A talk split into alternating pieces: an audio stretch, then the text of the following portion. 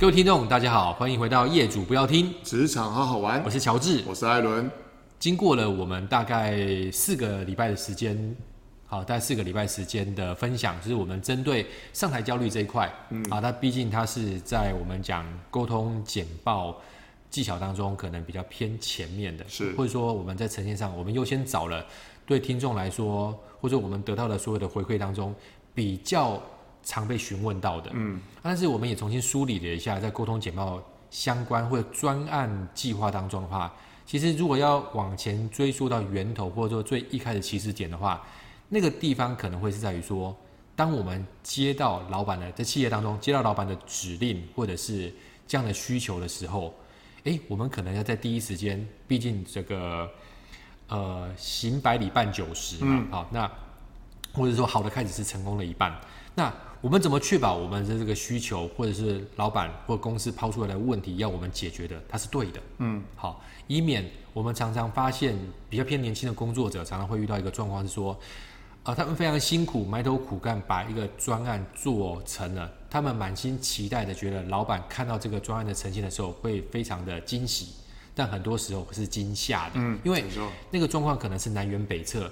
老板很快速的讲完，是说，哎，我觉得这个东西应该是这么做，那就交给你去处理了。老板给的是信赖，或者是说想说这个东西你应该有 catch 到我的想法，但呃，可能是因为世代的差异，也可能是因为在沟通上面不是那么的完整的讯息交流，导致得到讯息的人可能他就是完全误会了，或者解读上的不同。好，那针对针对这一块的话，我能不能请？艾伦先分享一下，说：“哎，在你过往的工作经验当中，当你遇到老板或组织提出这样的需求的时候，你会用什么样的方法去确保是说你得到的讯息，或你得到的资讯，或者是说最终的目的，它是能够被确认的？”嗯，我们工作大概都已经十几二十年了。是。那其实回到呃刚出社会进入到职场当中的时候，其实这这这是一个我认为是新进员工呀，或是新进组织的人都会遇到的一个状态。就第一个，你对整个组织企业跟对整个公司的运行方向，其实你不是这么清楚。对，好，那其实当老板提出这样的需要的需求的时候，多少是需是已经看到一些问题点。对，比如关于人的问题啊、事的问题啊、产品的问题，或是可能未来他可能假设他是中小企业，他准备上市上柜，可能他要往更更跨国性的企业或更多角度的角度想的时候，老板其实想的东西会比较呃前瞻。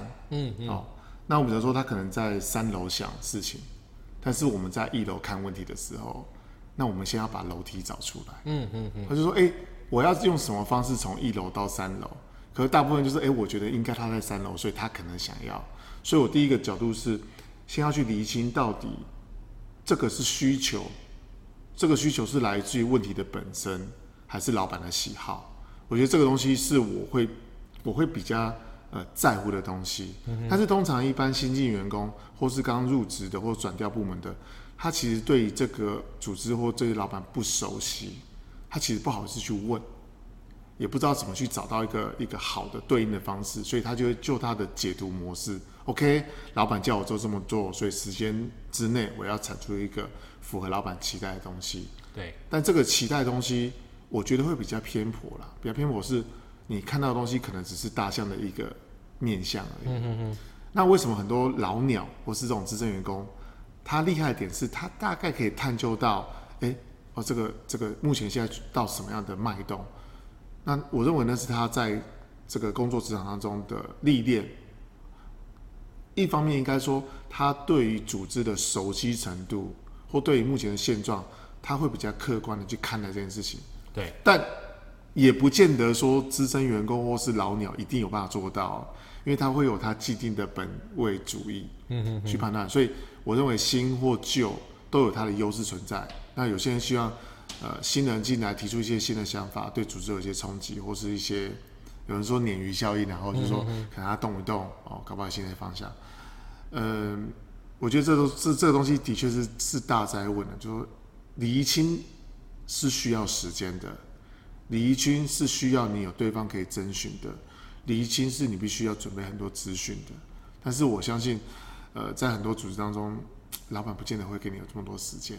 我觉得这个东西是我个人觉得蛮蛮难的，所以我没办法给一个很明确的一个一个一个一个嗯，说一定要怎么做，但是我只能提供我我看到是我花很多时间去了解需求，去找到问题，那可能会去访谈一些人，甚至可能会去找一些资料，去确认、去对焦。一般现在讲对焦，确认老板要的东西是不是？因为最怕就是你可能也都没有跟老板确认，就帮两个礼拜出来一份报告。对，那就像你刚才说的，那个惊吓的程度比较多。嗯嗯嗯嗯。了解了解，好，就是如同刚刚艾伦的分享，我一直在试图去厘清，也是试图去回想，是说，诶，那当然这中间涉及到几个问题。第一个，当你如果发现老板是非常急的跟你交代完这件事情，他可能扭头就走了，是，那代表是说他可能观察到这个事情，但是因为可能还有其他的安排，所以他可能没办法讲的很完整。对，那这时候对我来说，心中一个警铃就要想起来，就是说，嗯，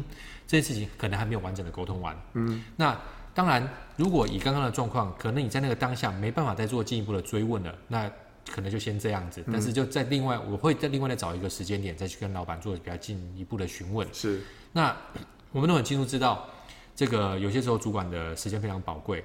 那我可能会优先问一个问题，也跟所有的听众分享。这个问题是：哎，那个老板，您交代的这个事情，或者是交代要做这个专案，我能不能稍微耽误您时间问一下我们？所遇到的问题是什么？嗯，啊，因为一般讲到问题的话，才会有所谓的解决方案嘛。对。那也涉及到几个点。我们以我们常常举的例子来说好了。哎，今天这个呃家里的小朋友啊，这个拿了一个数学考了十五分的考卷回来。那有些时候我们会会问这个上课课堂当中，我们问学员说：“哎，考数学考十五分是不是一个问题？”那很理所当然，特别是如果已经是爸妈的话。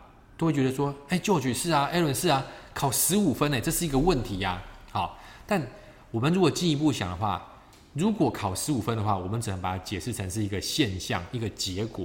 那什么时候是问题？是因为你的期望，如果是他必须要及格，或他要考八十分的话，那我们发现八十分跟十五分中间有了落差，这个落差才会是问题之所在。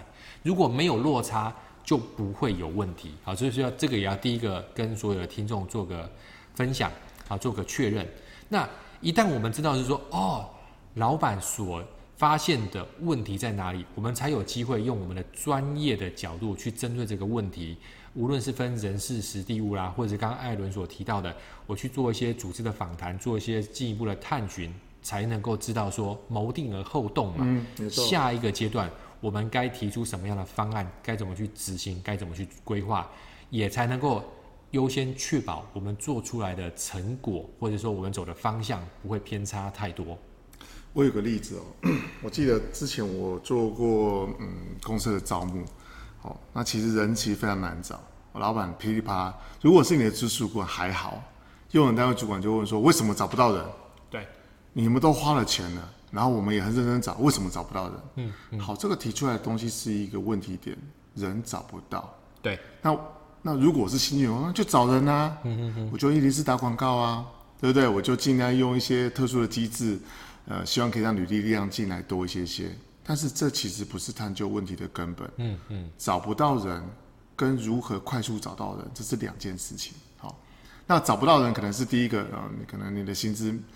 呃，就是没有什么竞争力啊，你的公司目前还是出现一些状况，甚至是很多是来自于公司也没有问题，薪资也没有问题，但是来自于主管可能越过于急，嗯，所以他可能看的东西角度，他希望能够找到是一个立即能够及时上手的人，而有些事情它是必须是时间的淬炼，可能我要需要花两个礼拜、一个月时间去酝酿它，但是因为人的角度。会让我们错估了这个判断，说哦，那好，你要这个问题，我就马上帮你解决。对，就如同我们去看医生，我现在感冒了，那医生最快一定是说，哎，那是不是我就给你个药，让你把这个体温降下来？嗯嗯。其实它只是解决了当下的这个表象而已。对。但是背后东西，你可能是因为你的饮食习惯，可能是你今天昨天晚上冷气开太强着凉了，嗯，他没有去探究问题背后的问题，所以导致我们可能在。提方案的时候，或在做简报的过程当中的时候，会错失原本的先机，没有去确认到底问题背后的问题是什么。对，所以这个我觉得是一个还蛮有趣的一个一个经验谈呐。嗯嗯嗯。就是如果你只追一层问题，你大概就是哦，我就解决你了。但是你解决只是表象，可能也许当下一个月、两个月没有问题。可是我相信，越高层的主管，或是你越靠近核心核心单位的，或是呃这个核心团队的，其实他们看的角度可能是又深又远又长，不是一个短短的一个可能，呃，短短的可能一个小小的一个计划就可以改变这样子整体的过程。嗯嗯，确实啊，因为我突然想起一句话，叫做“问题之所在，价值之所在”。没错。那呃，也跟所有的听众我们互相共勉之啊，就是说，呃，如果我们在公司在企业里面身为所谓的幕僚，嗯、所谓的专业幕僚的话，有时候当然就是为了组织、为了主管分忧解劳嘛。那呃，有些有些时候主管他们丢出来的确实如同艾伦讲到的，是一个他们所观察到的现象。嗯、但是呢，也让我想起另外一本书叫《Q B Q》，问题背后的问题。那我们的目的或者是我们的价值就是。在这个表象的问题当中，我们如何去深入去探究造成这个问题最后的根源？我们讲 finding root cause，真正的真因是什么东西？那当然，解决这个真因，解决这个病灶，才有真正有机会阻断这个问题的再发生。对症下药。我们讲真从如果从品质系统来说的话，就是预防再犯嘛。嗯。好，那一样的状况，所以说。呃，中间它有很多很多的细节，我们可以在之后的篇幅再做讨论。包含是说，那呃，我们讲问题背后的问题，我们就会有所谓的问题分析与解决。嗯，那亦或是我们在执行过程当中，就有很多的专案处理和专案的运行，或者是专案规划管理层面上的很多不同的需要去注意的，以确保是说我们最终的无论在呃时间啦，或者是说这达成率啊。或甚至更明显的是确保我们的执行力会能够确实的被落实，这些其实林林总总，它往前去推的话，如果在一开始我们不能够针对问题有做很清楚的厘清的话，哇，后面做的再多也是枉然啊。嗯，就是我们也会探讨到所谓的事倍功半跟事半功倍这样的问题产生。其实有些东西哦，像刚才呃乔治有提到所谓 Q Q B Q，我记得当初我们刚进。职场当中的时候，老板常会叫我们去买这本书来看。嗯，这本书其实出了好几本。他其实就要教导大家，你在探寻一件事情的时候，不要看表象，你可以往后再追两三个问题。可能我们会问为什么？对啊，就是你通常只要问到第一个为什么，其实你有答案，呃，没有问题。但是你再往后问到第二个、第三个为什么，其实最终的成果达到了最后的需求，最后得到的。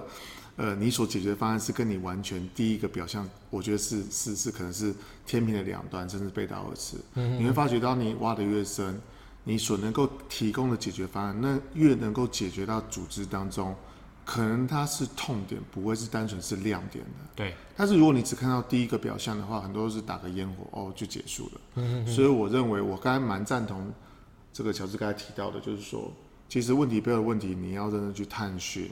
找到争议，但是因为时间可能不不可能像你在研究单位说像呃在学校的老师或教授，我可以有一个时间去做研究，嗯、那他时间可能很短，所以你找到对的人，询问到对的事情，我觉得这些才是我们的听众所要需要去去研究，或者是需要去呃想办法去找到关键的这些人事时地物的一个重要的成因。对对对，好，那简单的收敛一下。